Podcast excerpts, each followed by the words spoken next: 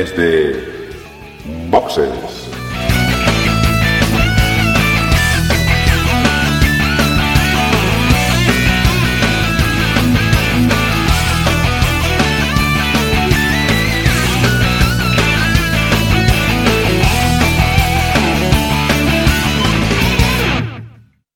Muy buenas y bienvenidos a un nuevo episodio de Desde Boxes Podcast, un podcast hecho por y para aficionados de la Fórmula 1.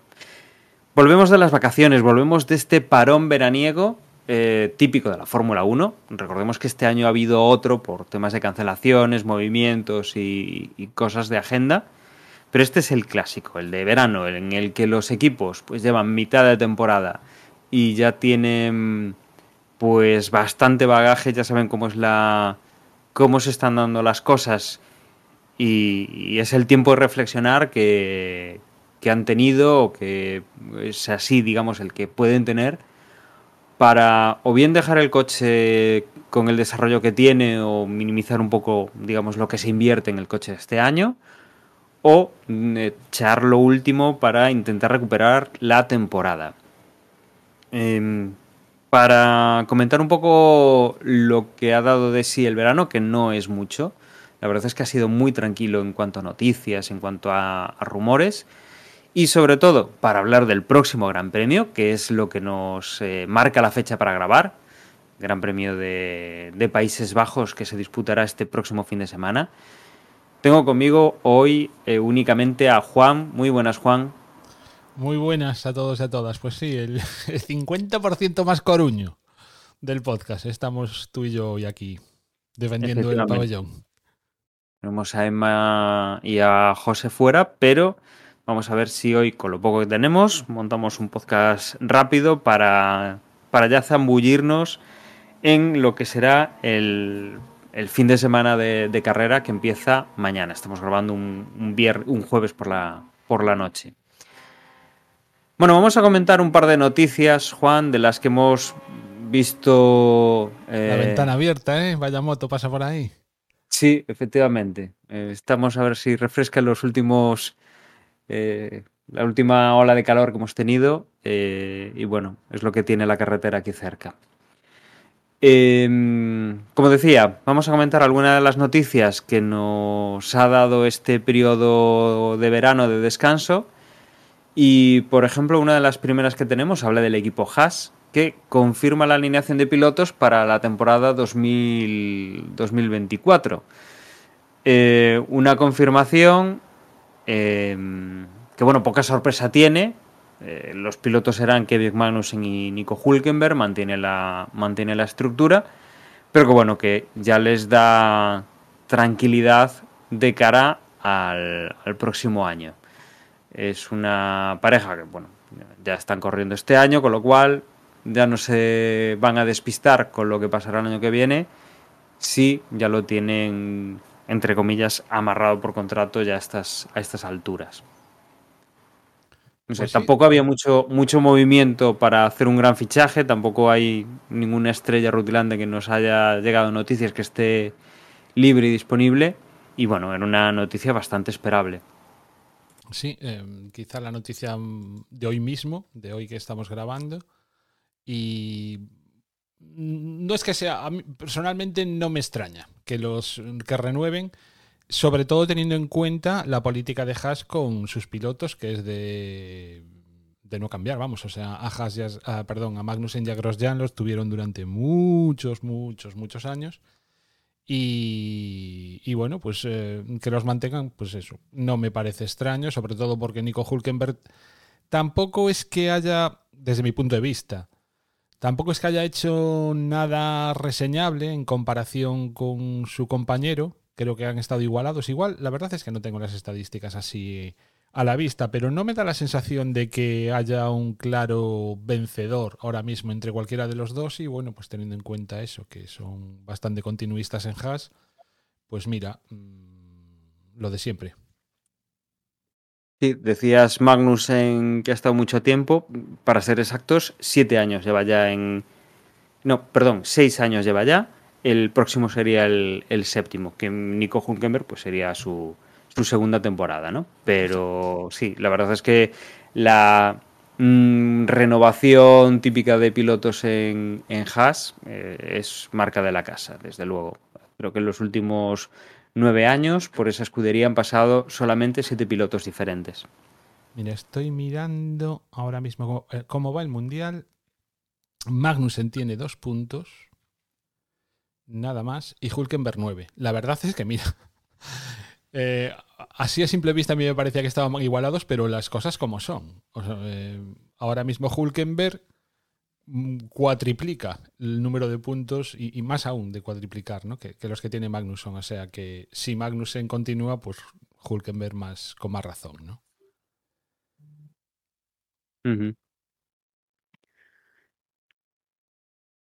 Y luego también otra noticia que, mm, que afecta a Haas, entre otros equipos, y que también es de, bueno, el principio del periodo estival, pues es una noticia de la cual pues ya sabíamos un poco ciertas eh, partes y que está pendiente de confirmación y de presentación. Mm, se habla durante el Gran Premio de el Gran Premio de Italia, que será el siguiente ya en septiembre, del 1 al 3 de septiembre, y es el, el anuncio de por parte de Sauber y Alfa Romeo ¿vale? A día de hoy el equipo Sauber se denomina como Alfa Romeo, es patrocinador principal porque directamente tiene el nombre del equipo. Bien, pues con todo el cambio que va a haber de cara al 2026, que es el supuesto momento en el cual el equipo Sauber pasará a ser de, Audi o habrá una adquisición importante del equipo y motorizará Audi y entrará como, como nombre del equipo. Eh, antes de que suceda eso, ya se sabía que el contrato de Alfa Romeo con Sauber terminaría como patrocinio este 2023. Entonces, eh, ¿qué va a pasar? Bueno, mm, no estamos hablando de un cambio de motorización, por ejemplo, porque recordemos que Alfa Romeo no es motorista, realmente Alfa Romeo es una de las marcas del grupo Ferrari, el motor del Sauber va a seguir siendo Ferrari, el año que viene será Ferrari, con lo cual, a nivel técnico no va a haber, eh, no va a haber grandes cambios, pero entendemos que a nivel económico sí habrá un gran cambio eh, con la salida de un patrocinador mayor como puede ser Alfa Romeo, que, tiene que estar poniendo una buena cantidad de dinero o haciendo un buen descuento Ferrari como motorista para que Sauber pues luzca, en vez de su nombre original del, del equipo, luzca el de este patrocinador. Entonces, lo que puede haber es una salida de dinero por esa parte. Supuestamente temporada 24 y 25 mantienen el contrato con Ferrari como motorista. No sabemos todavía si entrará algún otro patrocinador importante para poner eh, dinero en el equipo antes de que llegue Audi o si Audi querrá hacer algún tipo de, adelanto, aunque no sea realmente el, motorista eh, del equipo Sauber hasta el 2026. Y por otro lado, eh, ese dinero o, esa marca Alfa Romeo sí que va a pasar a otro equipo de la parrilla, que en este caso será el equipo Haas, que es lo que estamos pendientes de que entre el 1 y el 3 de septiembre, cuando sea ese Gran Premio de Italia, se anuncie, se confirme, eh, pues se dará ese cambio, ¿no? Pasarán a patrocinar al equipo, al equipo Haas eh, desde Alfa Romeo. Mm, cambio tampoco va a haber a nivel técnico. Estamos hablando de que Haas a día de hoy ya utiliza motores Ferrari y seguirá utilizando motores Ferrari. Con lo cual, no es un cambio técnico, no es un cambio técnico directamente, más bien, porque el tema de tener mayor o menor presupuesto, obviamente, va a influir en lo que pueda hacer el equipo a nivel técnico. Pero en principio es un cambio a nivel, a nivel económico nada más. Y esto es un poco pues el, otro rumor, o bueno, la otra noticia o el otro eh, tema que, que estamos viendo con, el equipo Haas y que en este caso pues sobre todo afecta a la salida de al equipo al equipo saliente que es eh, Sauber, ¿no? Imaginamos, o sea, vamos, es previsible, ¿no? Que se confirme esto, porque a, día de hoy es, pues, digamos, rumor o, o noticia no, no oficial, vaya como decías antes, ¿no? Que la semana que viene se confirme y también que, que, pues, que aclaren, ¿no? O sea, yo tengo curiosidad por saber realmente si Haas va a perder su denominación y va a ser Alfa Romeo, digamos, o sea, el equipo Haas a partir de ahora va a ser Alfa Romeo, o va a ser Alfa Romeo Haas, o Haas Alfa Romeo, no sé cuál, qué nombre irá primero. Em, si para referirnos a ese equipo vamos a tener que nombrar los dos, o solo vamos a tener que nombrar uno el año que viene. Y, bueno, por, desde el otro punto de vista, pues Sauber también, ¿no? Que comenta la noticia que sigue a la espera de que en 2026 sea adquirido por Audi. Bueno, no sé si ha adquirido al 100%, pero al menos sí, vamos, que, que Audi va a poner pasta en, Sauber. Y el motor, ¿no?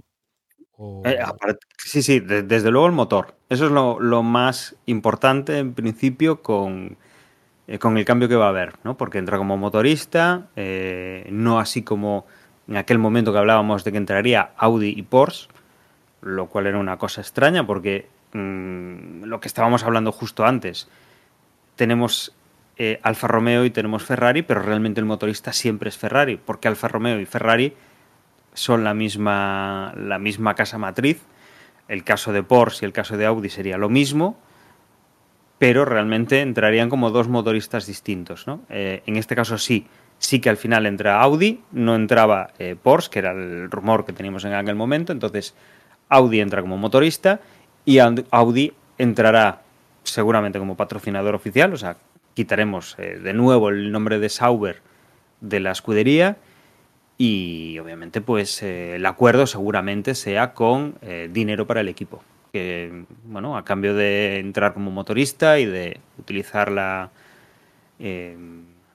utilizar su nombre en lugar del nombre del equipo el propio del equipo pues pondrán, pondrán una serie de dinero encima de la mesa para hacerse con parte del equipo o con todo. Realmente no recuerdo si era eh, una parte solamente o, si realmente pues van a ser los dueños de, de lo que se conocía ahora mismo mm. como equipo Sauber. Si va a ser progresivo, yo la verdad es que tampoco me acuerdo. De todas formas, falta tiempo, o sea, hasta 2026. Vaya, tenemos aún, aún, tiene recorrido Sauber, como mínimo durante tres años más, vaya. Bueno, o dos y, medio. Y, además yo creo que de todo esto lo que habían presentado prácticamente era pues un poco el vamos a entrar como motorista. Mm, habían presentado el modelo, que básicamente pues era una maqueta, obviamente, y poco más. Nos han dado muchos, muchos más detalles que, los que estábamos comentando, ¿no? Eh, habrá esa entrada de capital Em, ¿Qué porcentajes se llevarán? Pues no creo que no estaba definido y poco más.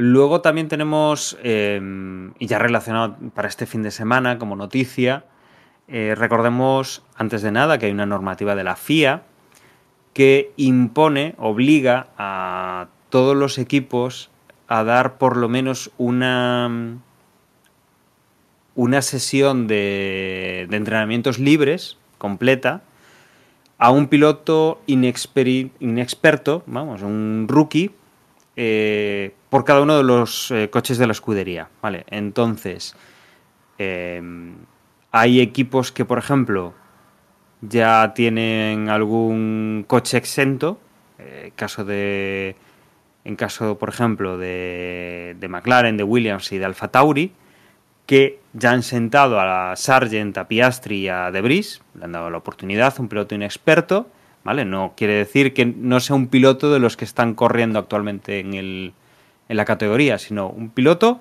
que sea rookie. Con lo cual, eh, ni Sargent, ni Piastri, ni Debris tendrán que cumplir con ceder su asiento en una, sesión, pero, por ejemplo, eh, tenemos ya pues uno de los pilotos importantes que será Carlos Sainz, que en este próximo Gran Premio de, de de Países Bajos, va a ceder durante los primeros libres, que es el que tiene más sentido, ¿no? El, primero en el cual pues todavía están asentando el coche y, no estás ya, digamos, con, más presión de la sesión o el, sábado para los para la clasificación. Eh, pues va a, ceder su asiento durante la primera sesión de libres eh, al piloto Robert Schwarzman, que es eh, origen ruso, pero que corre con licencia israelí. Supongo que aquí tendrá bastante que ver el tema de eh, bueno, la guerra de Ucrania contra Rusia y que, bueno, pues esa, ese veto internacional que hay en deportes y en, más campos a, los equipos o, atletas. Si no recuerdo mal, no era exactamente veto, sino que para poder competir les obligaban a mm, firmar una declaración, no recuerdo exactamente qué, o hacer una declaración en el que condenaban eh, la guerra y, bueno, digamos que ponían en una situación sumamente complicada al piloto. Em, recuerdo, o sea, recuerdo, ¿no? Cuando salió esto, o sea, personalmente mi opinión al respecto es que no deberían mm, traspasar la responsabilidad en una situación tan delicada a, a un deportista, ¿no? O sea, directamente, mira, que no los dejen competir y, arreando. O sea, pero mm, decirles, no, si no estás compitiendo es culpa tuya porque no has firmado, entre o sea, entre comillas decirle es culpa tuya porque no has firmado una declaración poniéndote en contra de lo que, o sea, de tu país o del líder de tu país, con, todos sabemos, o sea, justo hoy acabamos de saber, ¿no? los accidentes que, de avión que suceden de vez en cuando a quien, bueno, les lleva un poco la contraria a Putin, ¿no? bueno, no me quiero meter en follones, pero, pero vamos, que llevarle la contraria a Putin, pues sabemos que no es eh, algo gratuito. Eh, no digo que les vaya a costar la vida, pero sí, bueno, que complicado, o sea, es complicarle mucho la vida a cualquier deportista darle esa responsabilidad o, digamos dejar la posibilidad de, competir o no en, eso. Con lo cual, bueno, mira, si este chico pues eh, firmando con, bueno, no sé, con nacionalidad israelí o con licencia israelí o como sea, pues puede, puede competir en la Fórmula 1. Mm, bueno, yo no sé quién es realmente, entonces tampoco sé de pique y cojea ni... Y tampoco entiendo, o entiendo que un problema como es una guerra es algo muy delicado como para prohibir eh, ejercer un deporte a una persona que no tiene probablemente absolutamente nada que ver con ese conflicto, no sé, es una situación muy complicada, pero bueno, que me alegro de que hayan encontrado una forma de que alguien pueda, pueda correr en, esas circunstancias. Es interesante, bueno, viendo un poco el, historial de, de Schwarzman, es piloto que lleva varias temporadas ligado a la Ferrari Drivers Academy que en los últimos dos años ha trabajado intensamente en tema de simulador, pero que desde luego no tiene expectativas así a corto plazo ni de entrar en Fórmula 1 y mucho menos en, en, el equipo Ferrari, ¿no? Directamente. Pero bueno, tienen que cumplir esta normativa, tendrán que hacerlo también con otro piloto más para el asiento de, Charles Leclerc y veremos a quién, a quién van eligiendo. Eh, no lo comenté antes, eh, la FIA considera piloto inexperto, piloto rookie, por decirlo así, eh, aquel que haya disputado dos grandes premios o menos.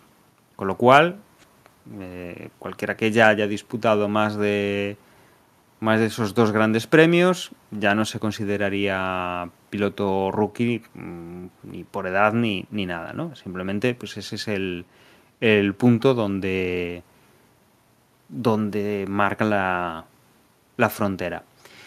Y se sabe más o menos algunas, algunos detalles de próximos eh, cumplimientos de esta normativa por parte de otros equipos por lo visto, Aston Martin planea ya eh, darle la alternativa a Felipe Drugovic.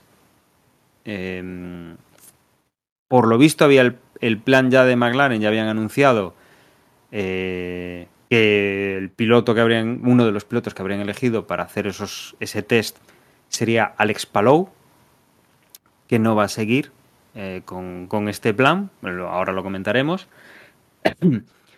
Y que el resto de, equipos están. O, las, eh, las vueltas que se está dando a esto es que eh, seguramente Monza, que es un piloto, o sea, es un circuito clásico dentro de lo que es la Fórmula 1, que los pilotos lo tienen muy conocido y que es bastante. bastante. Está bastante probado por, todos los pilotos de parrilla prácticamente, pues que será uno, uno de los circuitos donde posiblemente eh, se hagan pues estas, estas sesiones. ¿no? No, interesa tanto pues, dar esa, esa, primera sesión, ya conociendo tanto el, el circuito. Aparte también hablan de Austin y México. Eh, como posibles circuitos donde también se vuelva a cumplir, al igual también que, Qatar. Quedaría descartado otro circuito clásico del, del Mundial, que es el de Brasil, ya que bueno, es formato sprint y ahí pues no habría tres sesiones de, entrenamiento y, bueno, ahí condicionaría. También tendremos Jazz Marina, pero bueno, sería el último y, y habrá que ver un poco cómo llegan los equipos habiendo cumplido esta norma. Que como decimos, hasta el día de hoy, eh, solo McLaren, Williams, el Tauri con, con la mitad de los coches, pues la han cumplido.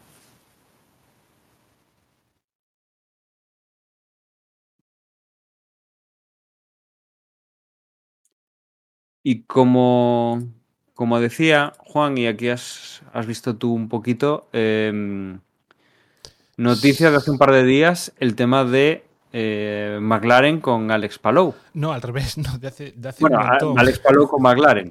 De hace un montón de días. Esto es, eh, es que me acordé así, ya no, ya no me acordaba.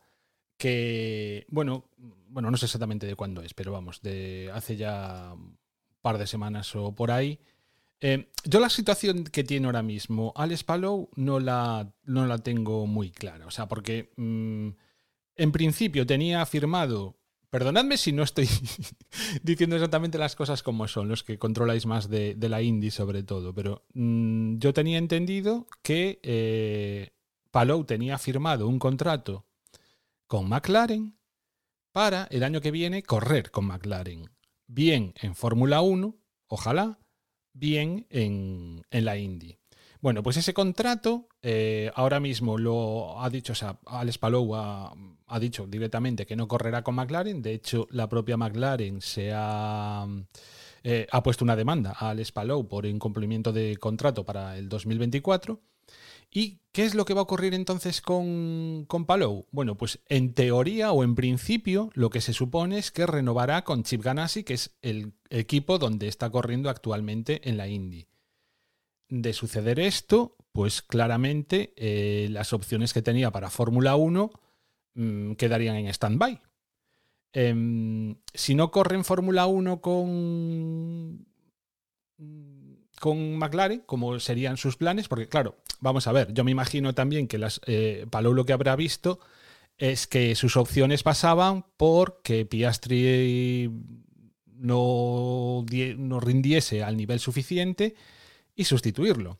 Pero claro, Piastri ha demostrado en, estas últimas carreras, en este último cuarto de, lo que llevamos de, de, temporada, pues que sí que está ahí, que incluso mm, se defiende los sábados, se defiende no, no tanto los domingos, pero que ahí está, que eh, ha tenido algún podio cerca y bueno, pues eh, desde luego no es el piloto que nos encontramos cuando empezó la carrera, lo mismo que el McLaren no es el mismo coche que, al principio.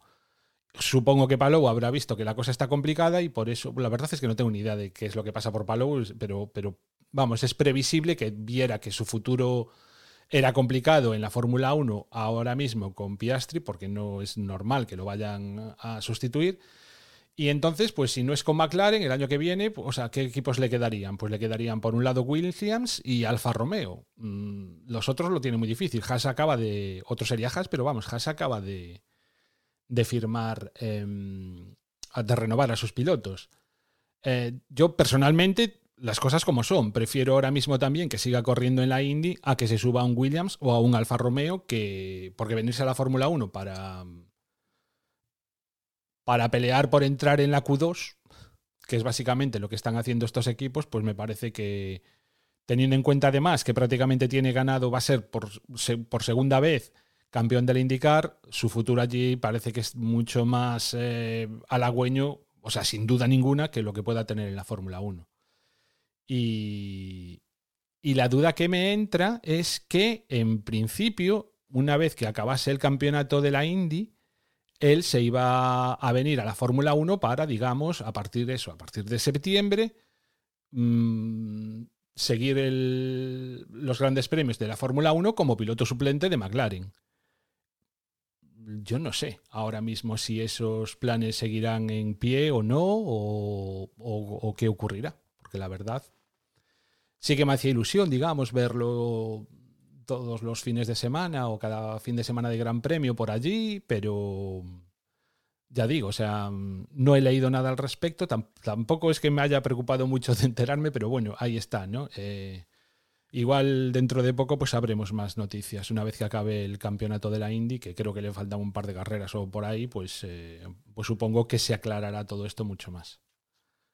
Desde luego, lo que mm, lo que hay es un, una negativa de Palou eh, y ahora a día de hoy, pues la última noticia que tenemos es la presentación de una demanda contra contra Palou por parte de McLaren por incumplimiento de contrato, con lo cual no creo que esto se arregle fácilmente. Mm, veremos veremos a ver cómo acaba y desde luego pues es un, una opción interesante que teníamos para ver a Palou por fin en, en Fórmula 1 y verlo en Europa y, verlo correr en otra categoría, ya que bueno, normalmente nosotros pues aquí no tenemos tanto seguimiento de la Indy, pero ahí está, en el aire.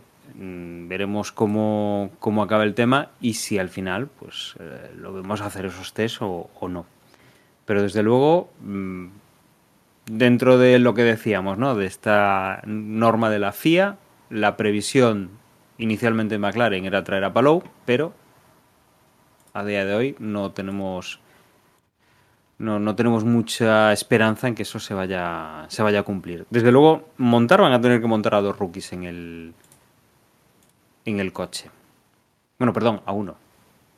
A uno porque tenemos a Piastri en el otro coche.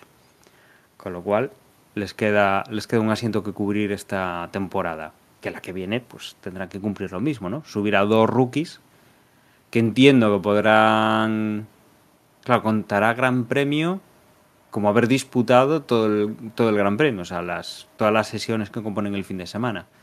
Supongo que el año que viene podrán volver a montar a los que han montado este año, que solo tienen una sesión de entrenamiento, entrenamiento libre y que no contabiliza ni siquiera como un, como un fin de semana, como un Gran Premio.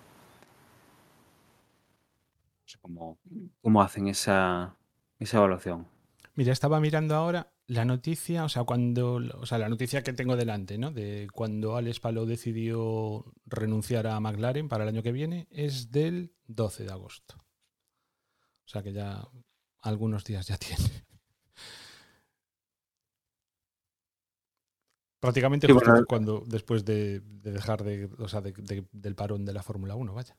La noticia de la demanda es de un par de días más tarde, el 19. Sí, no, la, la demanda fue posterior, pero vamos, cuando... Yo, yo, creo que causó bastante, bueno, no sé si causó bastante sorpresa o no, pero esa, esta ruptura con... A mí, lo, yo lo, sobre todo lo que tengo curiosidad es saber qué pasa a partir de septiembre, y me imagino que, vamos, que ni aparecerá por el paddock, supongo. Pero bueno. Veremos. Veremos a ver qué es lo que por qué derroteros tira todo esto.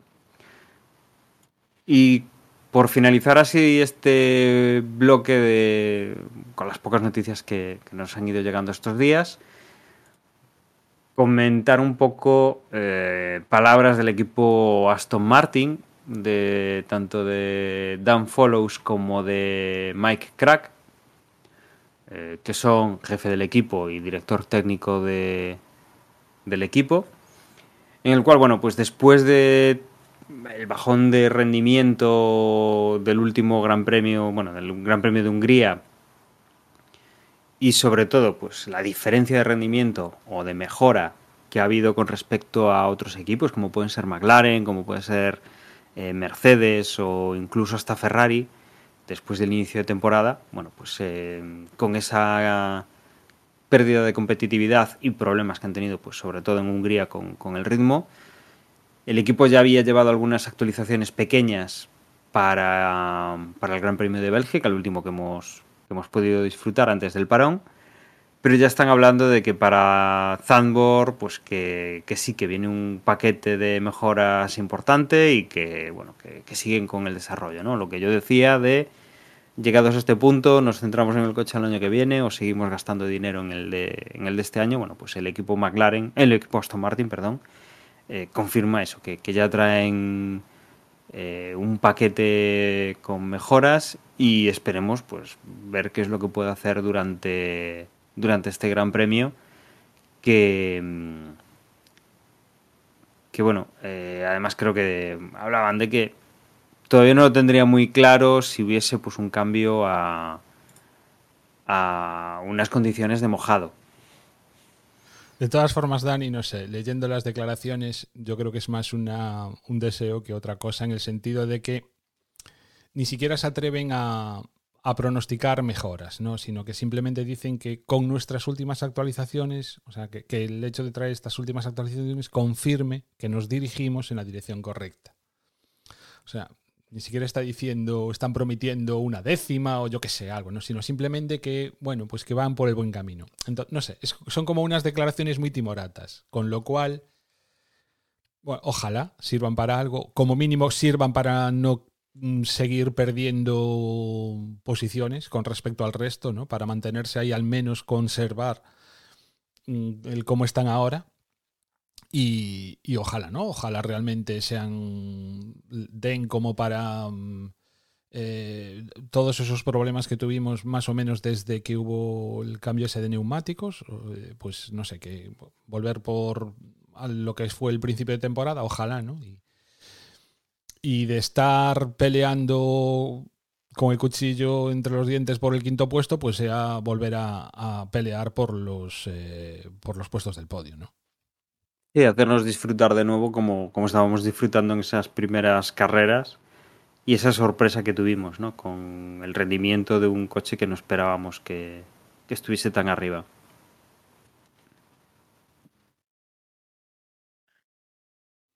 Y, y habrá cerramos... que el Gran Premio, ¿no? Porque poco, poco, más ya, o nada más. Mm, sí, cerramos este apartado de noticias y nos vamos a comentar lo que va a ser el, el Gran Premio de Países Bajos. En cuanto a horarios y los días eh, de las distintas sesiones, empezaremos mañana. Recordemos que estamos grabando jueves. El podcast supongo que saldrá viernes por la mañana a primera hora, con lo cual. Me temo eh, que la mayoría cuando escuche el podcast ya como mínimo los ya, libres ya habrán pasado, pasado, pero bueno, son los libres. Esta semana nos hemos retrasado un poco. Eh, tendremos libres 1 a las 12 y media de la mañana, libres 2 a las 4 de la tarde. El sábado tendremos los libres 3 a las 11 y media de la mañana y la clasificación la tendremos a las 3 de la tarde. Hora límite también, luego nos lo recordará Juan, hora límite para eh, participar en la porra de Desde Boxes. Y el domingo a las 3 de la tarde también tendremos la, la carrera. Eh, con, con, estas horas y a día de hoy, jueves por la, por la noche, las previsiones meteorológicas, como decía antes con lo de la noticia de McLaren, de, eh, digo McLaren y, es Aston Martin siempre, eh, sobre mm, la posibilidad de que la carrera pues termine pasada por agua y cambien los planes, bueno, pues el viernes, sábado y domingo hay bastante probabilidad de que llueva.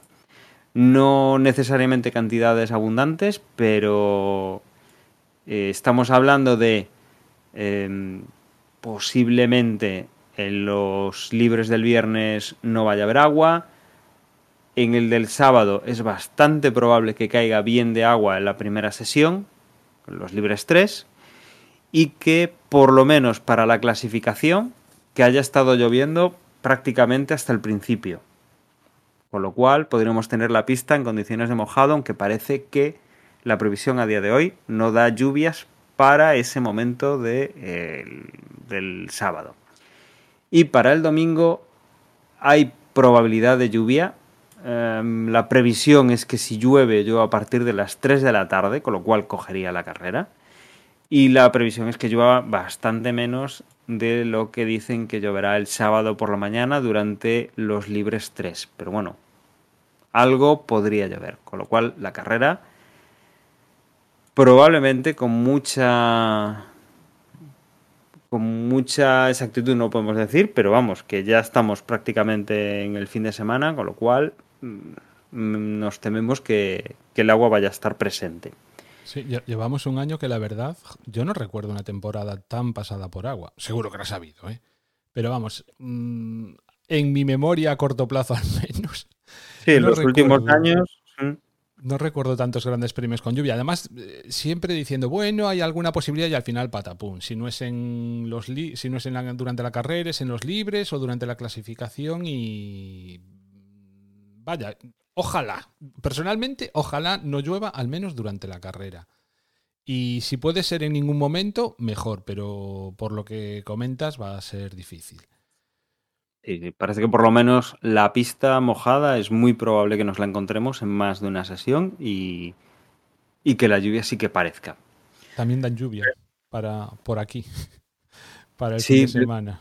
Yo estoy deseando que llueva, te lo digo de verdad, pero vamos, deseandito. Estamos finalizando aquí una ola de calor que supongo que habrá afectado a prácticamente toda Europa. Y sí, entraba ahora la borrasca y serán las consecuencias que, nos traiga, ¿no? Lo veremos también en la Fórmula 1. Pero que llueva aquí, no en Países Bajos. Sí, sí, pero bueno, yo ahí yo, creo que es, vamos, todo el mismo frente. Y en, Canarias vendría muy bien que lloviese. sí, desde luego que sí. En cuanto a neumáticos, los neumáticos que vamos a tener en esta carrera son compuestos tirando a duro. Eh, serían el C1, C2 y C3. Directamente los más duros, porque lo del C0 está ahí por estar. Sí, está chupando más banquillo que Fernando Martín en su primera temporada de la NBA, o sea.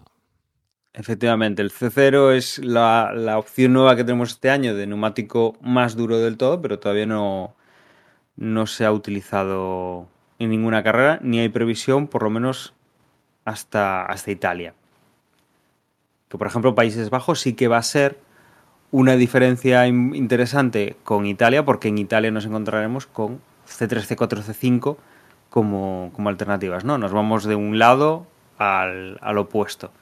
Claro, el, el, neumático más blando en esta carrera de Países Bajos será el más duro de Italia efectivamente. Circuito muy rápido, recordemos el de, el de Monza. Y desde luego, pues eh, serán bastante importantes los neumáticos y la degradación que, que presente. Y en cuanto a zonas de DRS que tendremos en este Gran Premio, tendremos dos zonas de DRS con dos zonas de detección. La primera zona de, detección será eh, justo antes de la curva 10, la zona de DRS comprenderá entre la 10 y la 11. Es un pequeño arco, no es una recta perfecta. Y la segunda zona de detección estará después de la curva 12. La curva 11-12 son pues, dos curvas lentas más o menos enlazadas. Como digo, la zona de detección de la segunda zona estará justo después de salir de la curva 12. Tendremos que llegar hasta la curva 13 y a partir de la curva 13, la, zona de DRS comprenderá esa curva 14, que es una curva rápida, con el peralte, y todo lo que es la línea de, de meta. Con una frenada en esa, en esa horquilla que es la curva, la curva 1 un circuito que a mí personalmente es de los que me resultan más bonitos de ver las carreras. ¿no? Con la curva 3, por ejemplo, es eh, súper chula y con ese peralte, ¿no? Y con esas dos posibles trazadas que tiene. Y es cortito el, circuito con 4 kilómetros y, poco. Y ya digo, o sea, no tanto después las carreras en sí, pero lo que es verlas, o sea, lo que es el circuito, sobre todo las tomas aéreas, a mí me, gusta mucho este circuito, la verdad. No lo conocía. La verdad es que cuando lo incorporaron, gracias al buen hacer de, Max Verstappen, ¿no? que trajo este gran premio, eh, no lo conocía de antes y, desde entonces, pues la verdad es que me, resulta bastante chulo de ver. Y una, una reincorporación interesante a la Fórmula 1 después de muchos años de ausencia de este circuito. en, en lo que es el campeonato.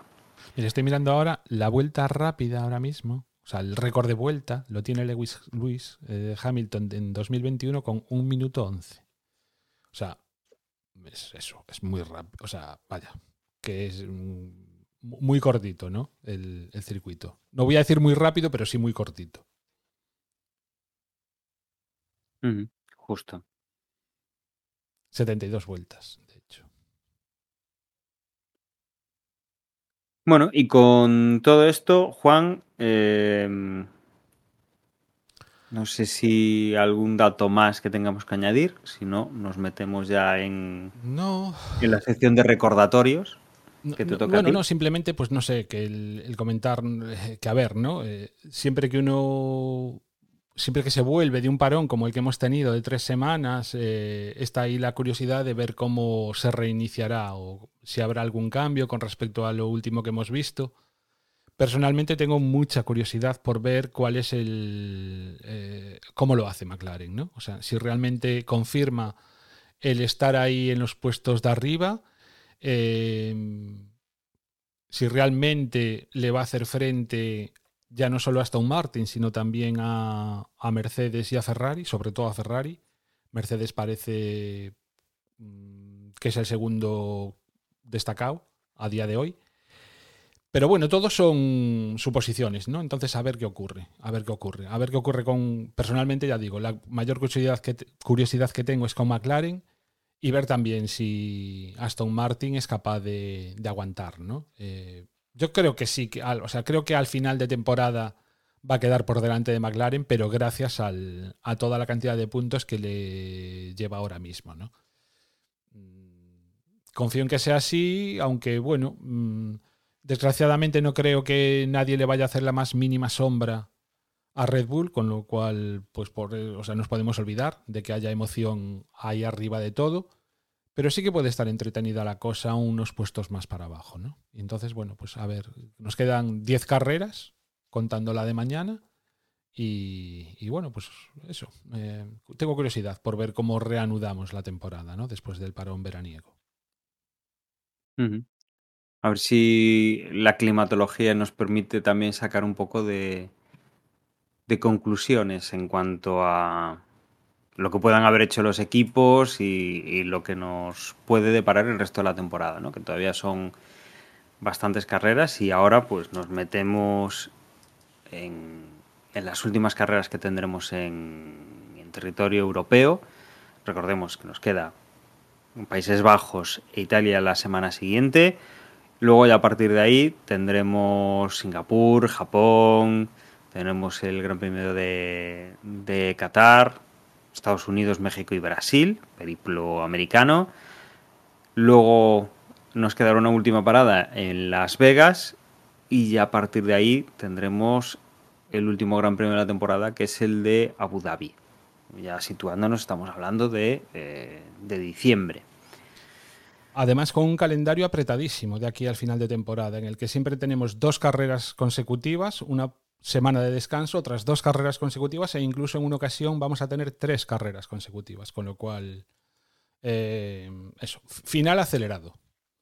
Sí, aquí bueno, a- tendremos- a noviembre.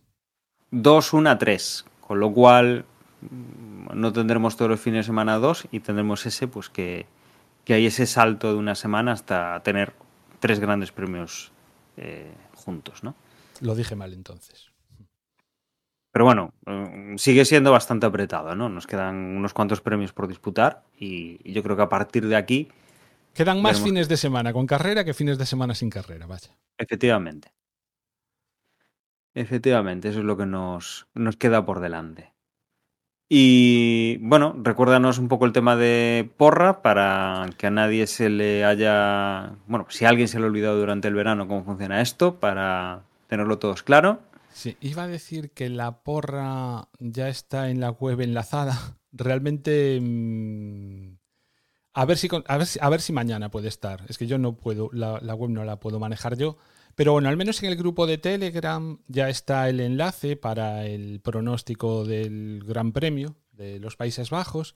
Y de todas formas, recibiréis todos los que estáis registrados un correo electrónico con el enlace. Lo voy a enviar ya mañana Si acaso lo vuelvo a recordar el, sábado. Pero al no estar en, la web, vaya, el, enlace. Y con respecto al pronóstico, recordaros lo, de siempre, ¿no? Por un lado, que tengáis cuidado y eh, cubráis absolutamente mm, un piloto para, o sea, a cada puesto, a cada puesto del 1 al 10, pongáis un piloto porque todas las, eh, todas las carreras hay gente que deja algún puesto sin cubrir y obviamente pues son puntos que se dejan de conseguir. Eso por un lado, comprobadlo, lo podéis comprobar en... O sea, eso sí que está desde la web en el enlace al pronóstico GP, pues ahí tenéis el histórico de pronósticos y el del último, con lo cual podéis ver cuál es el que habéis enviado y si veis que hay algún piloto, eh, perdón, algún puesto que habéis dejado sin piloto, pues podéis volver a enviar otro formulario ya cubierto completamente, porque siempre la apuesta que cuenta es la del último formulario que llega antes de que eh, empiece la clasificación. Eso por un lado. Y luego, por otro lado, también intentad cubrir siempre eh, los pronósticos con el mismo correo electrónico, con la misma dirección de correo electrónico, indicando la misma dirección de correo electrónico que habéis dejado en el pronóstico que habéis enviado eh, para registraros. Porque la identificación se realiza en base al eh, correo electrónico, no en base al nick. Ha ocurrido varias veces que alguno de vosotros, pues por despiste, manejáis varias direcciones de correo y pues eh, sin querer o, sí, siempre ha sido sin querer, ponéis la que no es y entonces pues aparece vuestro pronóstico para la carrera, pero en realidad no está contando después para la clasificación general. Eh, así que eso, tened cuidado, tened cuidado con esas dos cosillas. Y nada más, que mucha suerte a todos y a todas. En el grupo de Telegram, por supuesto, están todos los enlaces también. Bueno, pues con, esto yo creo que podemos cerrar el, capítulo, esperando que hayáis disfrutado, los que hayáis tenido vacaciones de las mismas, por lo menos del verano aquí en el hemisferio norte. Y, nada más, agradeceros que estéis de vuelta con nosotros, que estéis un programa más escuchándonos y os emplazamos a que nos volváis a escuchar la semana que viene, donde contaremos qué es lo que ha pasado en Zandorf, en Zandborg, y qué es lo que pasa o qué es lo que sabemos ya para el Gran Premio de Italia, además de las noticias que puedan surgir. Os recuerdo que nuestra página web es desde box.es, donde vais a encontrar los enlaces de la porra, los medios de contacto, las redes sociales y obviamente también los capítulos del podcast que nos tenéis en Twitter como arroba desde boxes. Que, que, ya no es ni Twitter. Mira, yo, y te lo digo así, en mi móvil... Sigue eh, siendo Twitter. No, realmente no. Le he puesto el icono de Twitter y el nombre es la red social antes conocida como Twitter. Lo tengo tal cual. Sí, yo, yo, vi por ahí también alguna ñapa de cómo hacer que el logotipo de Twitter siga siendo, o sea, de X siga siendo el pajarito azul es que como ya prácticamente no me paso por allí, pues. Em, de hecho, tenemos cuenta de desde boxes también en arroba desde boxes, eh, arroba más todo un punto social. Si, os va el Fediverso, por ahí andamos también. Efectivamente. Y, nada, me dejo también a Juan, que nos recuerda alguna forma más. Y. Pues Sí, quedaría el correo electrónico, que es desde boxespodcast.gmail.com. Si nos queréis hacer llegar algo, pues por ese medio, encantadísimos de que así lo hagáis. Y el grupo de Telegram, telegram.me barra desde boxes. Y si no, directamente en Telegram, por si me he equivocado. En, en Telegram buscáis desde boxes y ahí aparecemos. Efectivamente. Eso, que es más fácil todavía. Bueno, pues nada, que personalmente un abrazo a Emma, otro abrazo a José. Esperemos que la semana que viene ya poder contar con todo el equipo. Un abrazo también a todos los que nos escucháis, a todos y a todas. Personalmente, guay que vuelva a la Fórmula 1. Yo ya tenía ganas y, y a ver si tenemos una carrera entretenida este fin de semana. Venga, muchas gracias por escuchar y hasta la próxima. Chao, chao. Venga, chao.